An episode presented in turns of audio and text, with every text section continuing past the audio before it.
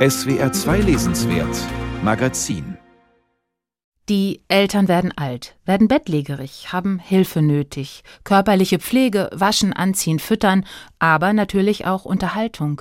Sie möchten noch etwas mitkriegen, möchten, dass man ihnen etwas erzählt, möchten noch etwas zu denken und zu grübeln haben. Manche wollen daher, dass man ihnen etwas vorliest. Besonders stark ist dieser Wunsch bei der Mutter im neuen Buch von Rashid Benzin. Als ich ihr Balzac vorlas, heißt das Buch daher auch. Und wie das geht mit dem Vorlesen, das hören wir in einer Passage, die Martin Rutenberg eingelesen hat. Und danach sprechen wir über das Buch. Vor allem abends zum Einschlafen ist ihr das Vorlesen unverzichtbar geworden.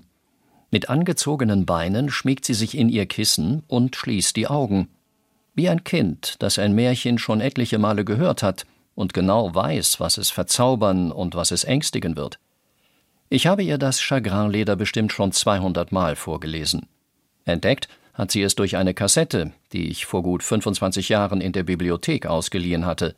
Damals wollte ich ihr auf diesem Wege die Schätze der Literatur nahebringen. Mit Hörbüchern, die eigentlich für Blinde und Sehbehinderte gedacht sind – von den Dutzenden Ausleihkassetten gefiel ihr diese mit Abstand am besten, auf Anhieb. Kaum hatte ich sie zurück in die Bibliothek gebracht, bat mich meine Mutter, ihr das Hörbuch zu kaufen, und ich sollte ihr regelmäßig aus dem Roman vorlesen. Um ein wenig mit meiner Zeit zu haushalten, beschaffte ich, obwohl mich ihre Faszination für immer dasselbe Werk ein wenig beunruhigte, alle möglichen Adaptionen des Chagrin-Leders. Ich kaufte ihr Videokassetten, später DVDs mit den Bearbeitungen als Dramlyrik, als Oper, als Ballett und die vielfältigen Verfilmungen für Kino und Fernsehen. Aber keine davon genügte den Ansprüchen meiner Mutter dahingehend, dass sie auf mein Vorlesen verzichten wollte. Es muss schon Balzac sein. Und von Balzac auch nicht irgendwas, sondern der Roman La Peau de Chagrin. Auf Deutsch etwas sonderbar übersetzt mit das Chagrinleder. Etwas anderes will diese hochbetagte Mutter nicht hören, eine gebürtige Marokkanerin in Sjaarbek, einem Einwandererviertel in Brüssel. Und wer ihr vorliest und auch die Geschichte erzählt, das ist ihr jüngster Sohn. Warum gerade Balzac? Und was passiert hier sonst noch? Darüber will ich jetzt sprechen mit der Kritikerin Claudia Kramacek. Guten Tag, Frau Kramacek. Hallo, Frau Borchardt. Ja, der Vater des Erzählers, der ist seit langem verstorben. Die vier Brüder wohnen alle woanders. Also da bleiben nur noch die Mutter und ihr Sohn, sie 93, er 60, Literaturwissenschaftler an der Uni. Er zieht wieder bei ihr ein, um sie zu pflegen. Was erleben die beiden denn da in den letzten Lebensjahren der Mutter? Nun, ich würde sagen, eine so ungewöhnliche wie liebevolle Mutter-Sohn-Beziehung. Er zieht zurück in die Zwei-Zimmer-Wohnung in Skarberg, wo sie alle groß geworden sind.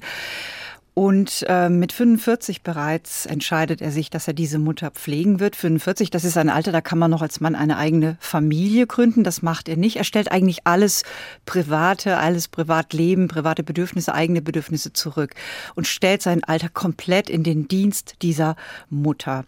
Er kocht für sie, er sitzt bei ihr am Bett, er spricht mit ihr, liest ihr eben vor, bringt sie zur Notstation, wenn sie mal wieder glaubt, zu sterben, was sie ganz oft glaubt. Und er wäscht sie auch, setzt sie auf den Topf, pflegt sie körperlich. Und das ist keine Selbstverständlichkeit in dieser Kultur. Nein, überhaupt nicht. Er schämt sich auch sehr oft. Das schreibt oder erzählt er auch sehr deutlich. Also er macht sehr, sehr viel für sie. Und während er bei ihr sitzt, da kommen auch viele Erinnerungen in ihm hoch. Ne? Sie war Analphabetin, Zeit ihres Lebens hat sie bei anderen Leuten geputzt. Sie hat gern gesungen, hat die Songs einstudiert, die abends in den französischen Fernsehshows dargeboten wurden. Welche Momente fanden Sie denn besonders eindrücklich beim Lesen und vielleicht auch charakteristisch für die Mutter? Ich würde gar nicht einen besonderen Moment herauspicken, sondern ich fand beeindruckend, wie viele Facetten, wie viele Charakterfacetten diese Frau hat, von der wir ja und übrigens auch der Sohn lange Zeit, aber wir am Anfang denken, ja, eine einfache Frau, eine Analphabetin und dann entdeckt man ihre vielen Seiten.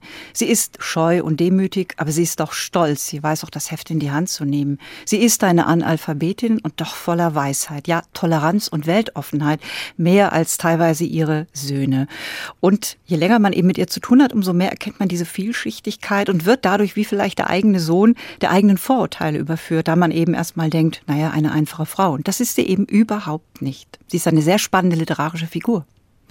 Und diese literarische Figur entwickelt eine besondere Vorliebe für andere literarische Figuren, nämlich für den Roman La Peau de Chagrin von Honoré de Balzac, auf Deutsch Das Chagrinleder, was ich um ehrlich zu sein, dem Autor nicht ganz abgenommen habe, denn Balzac ist ganz schön anspruchsvoll und die Mutter kann eigentlich nicht so gut Französisch und es hat sich mir darüber hinaus auch nicht so ganz vermittelt, was denn genau die Mutter am Chagrinleder eigentlich so gerne mag, dass sie das immer und immer wieder hören möchte.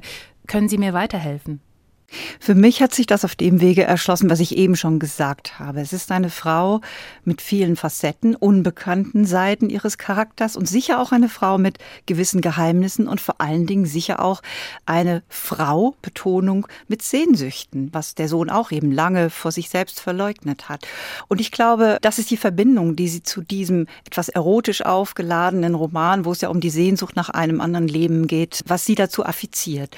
Zu Balzac und diesem Roman Roman, aber vielleicht noch stärker zu Balzac selbst, das ist für mich eigentlich eher in diesem Roman wie eine Chiffre. Er steht für die Hochkultur, für die Welt der Literatur und der Gebildeten. Eine Welt, zu der Mann, wir und vielleicht auch der Sohn oder von der wir erstmal denken, dass diese Frau als Lesende und als Figur erstmal gar nicht dazugehört, dass sie ausgeschlossen ist davon. Und für mich ist das insofern auch so eine Art Setzung in diesem Buch seitens des Verfassers des Romans, wenn er diese einfache, vermeintlich ungebildete Frau ausgerechnet Balzac lesen und vor allen Dingen lieben lässt. Es ist eine Widerlegung unserer eigenen Vorurteile. Ja, Stichwort Hochkultur, das finde ich jetzt ja interessant. In französischen Büchern ist in den letzten Jahren, vielleicht auch generell, aber in den letzten Jahren eben auch das Thema Klassenzugehörigkeit ganz wichtig. Auch Klassenscham, also die Scham aus der Unterschicht zu stammen, ich finde Rashid Benzin walzt dieses Thema hier auch ganz schön aus und er versucht zugleich eben auch ziemlich angestrengt die Geschichte seiner Mutter durch literarische Verweise und Analogien an diese französische Hochkultur, eben an Balzac anzudocken. Auch im Originaltitel merkt man das übrigens. Ainsi parlait ma mère heißt der Originaltitel im Französischen und das zitiert natürlich Ainsi parlait Zarathustra, also sprach Zarathustra von Nietzsche. Ich muss sagen, mir ist das alles zu dick. Für mich würde die Geschichte der Mutter auch ohne all das wirken oder finden Sie, dass dieser kulturelle Überbau auch irgendwie nötig ist? Ich finde ja, denn wenn man zu lesen beginnt, denkt man ja, ja, das ist jetzt einer von den vielen gerade sehr angesagten Immigrantenromanen mit Themen wie Diskriminierung und Rassismus. Und diese Themen sind ja drin. Aber je länger ich gelesen habe, umso mehr wurde mir klar, oder habe ich es zumindest so verstanden, das wichtige Thema ist das soziale Aufsteigertum, das der Sohn durchläuft, der sich selbst darüber klar werden muss, dass er die Mutter und damit seine eigene Herkunft lange verleugnet hat, sich also seiner eigenen Herkunft geschämt hat. Und da sind wir bei dieser Klassenfrage. Dieses Buch oder der Roman ist also für mich nicht nur eine Hommage an die Mutter, sondern auch die Suche nach dem eigenen Platz als Aufsteiger aus einer bestimmten sozialen Schicht in eine andere vor dem Hintergrund einer Gesellschaft, die sehr durch die Klassenfrage geprägt wird. Und wenn die Mutter dann in diesem Roman so spricht wie Balzac oder Zarathustra, dann reklamiert der Autor damit natürlich einen Platz für sie, für sich, für seinesgleichen und stellt damit eigentlich indirekt auch die Frage, wer darf überhaupt wie sprechen in der Literatur, wer darf überhaupt rein in die Literatur, allemal in einem Land wie Frankreich.